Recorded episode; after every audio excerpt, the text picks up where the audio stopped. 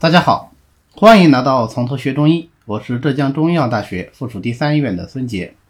今天呢，我们来一起学习《伤寒论》第一条：太阳之为病，脉浮，头项降痛而恶寒。本条为太阳病的提纲。《伤寒论》的六经辨证呢，还是从经络的六经来的。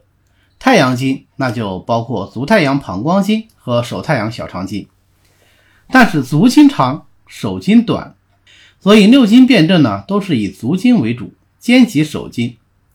太阳病就重在膀胱经，阳明病就重在胃经，少阳病重在胆经，太阴病重在脾经，少阴病重在肾经，厥阴病重在肝经。同时啊，六经内连脏腑，所以呢，六经辨证除了有经病，还有脏病和腑病。三阳经呢就有腑病，三阴经有脏病。比较典型的，比如太阳腑病的蓄水症、蓄血症，还有阳明腑实症啊，这都是腑病。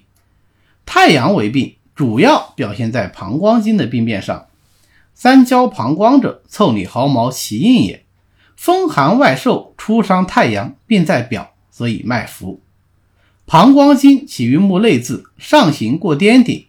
下旬经项背而下臀喘，膀胱经气被寒邪收束而不利，所以呢就会出现头项降痛。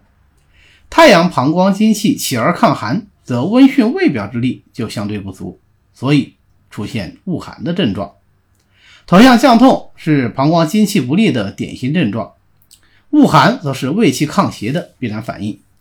所谓提纲，就是说本条所述是太阳病。共见之症，下文所言的太阳病，除非特别说明，否则都应该有脉浮、头项降痛、恶寒这三个症状。